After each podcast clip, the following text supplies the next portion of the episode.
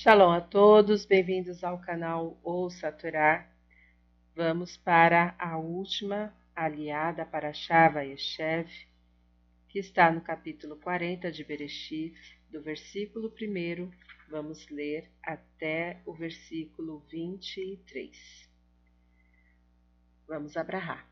Para o Ratado Nai, Eloheinu Meler Haolam, Asher Barabanu Mikol Ramin, Venatan Lanu, Et Toratu, para o Ratado Nai, Noten Hatorá. Amém. Bendito sejas tu, eterno nosso Deus, Rei do Universo, que nos escolheste dentre todos os povos e nos deste a tua Torá. Bendito sejas tu, eterno, que outorgas a Torá. Amém. E foi depois destes acontecimentos. Pecaram o copeiro do rei do Egito e o padeiro contra seu senhor, o rei do Egito. E indignou-se o Faraó contra seus dois oficiais, contra o chefe dos copeiros e contra o chefe dos padeiros, e os pôs em guarda na casa do chefe dos verdugos na prisão, em lugar em que José estava encarcerado, e encarregou o chefe dos verdugos a José para estar com eles, e os servia. E estiveram alguns dias, um ano em detenção.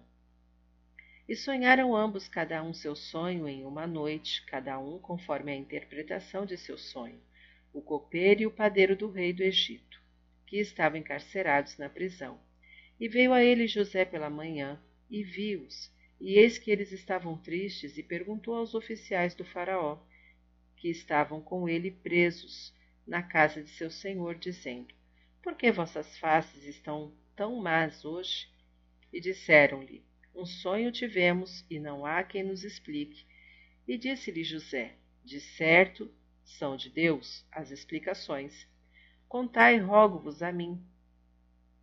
E contou o chefe dos copeiros seu sonho a José, e disse-lhe: Em meu sonho, eis que uma videira estava diante de mim, e na videira três sarmentos, e ela como que florescia, crescia sua flor e amadureciam seus cachos, e davam uvas. E o copo do faraó estava na minha mão, e tomava as uvas e as espremia no copo do faraó, e dava o copo na palma da mão do faraó. E disse-lhe José: Esta é a sua explicação. Os três sarmentos são três dias. Dentro de três dias o faraó contará tua cabeça e te fará voltar a teu posto, e darás o copo do faraó em sua mão como de costume, quando eras seu copeiro. Se me recordares quando estiveres bem, usa rogo de bondade comigo e faze-me lembrado ao faraó e tira-me desta casa, pois fui roubado da terra dos hebreus e tampouco aqui nada fiz para que me pusessem no cárcere. E viu o chefe dos padeiros quão bem interpretou e disse a José: Também eu, no meu sonho, eis que três cestos ralos estavam em cima de minha cabeça. E no cesto superior havia de todas as comidas do Faraó, obras de padeiro, e a ave as comia do cesto que estava sobre minha cabeça. E respondeu José e disse: Esta é a sua interpretação. Os três cestos são três dias.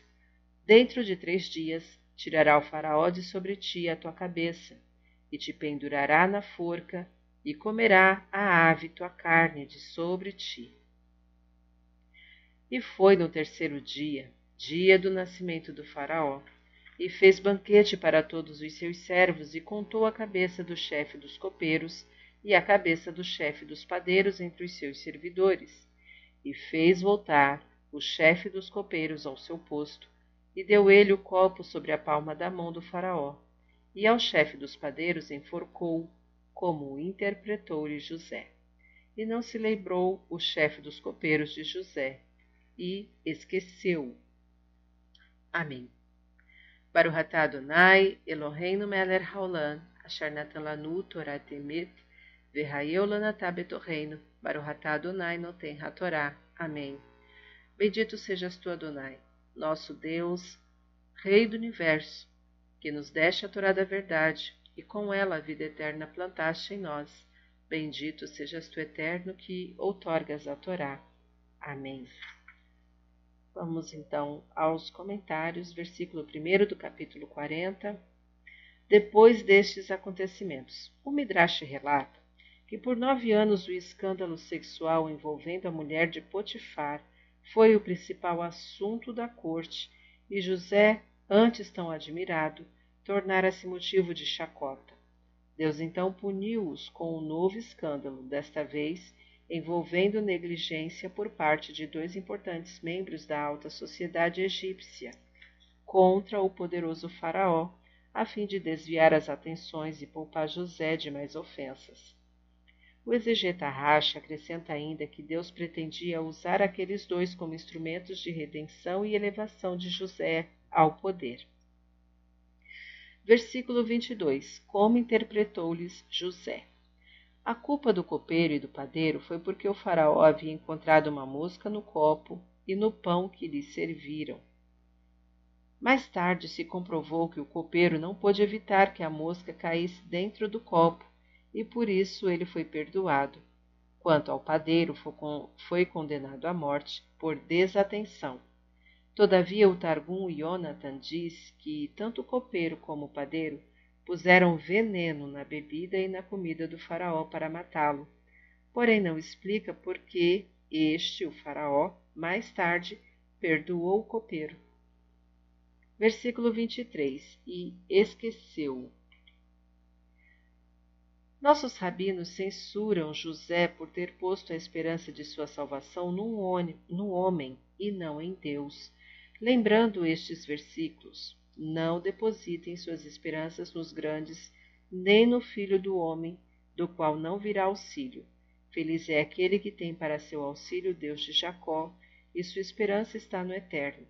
Terlim, Salmos 146, de 3 a 5. Bendito é o homem que confia no Eterno. Jeremias 17, 7. Fim dos comentários. Esse canal tem abençoado a sua vida? Não se esqueça, curta, comenta, compartilha, se inscreve também ativa o sininho e fique por dentro de todas as novidades. Shalom a todos!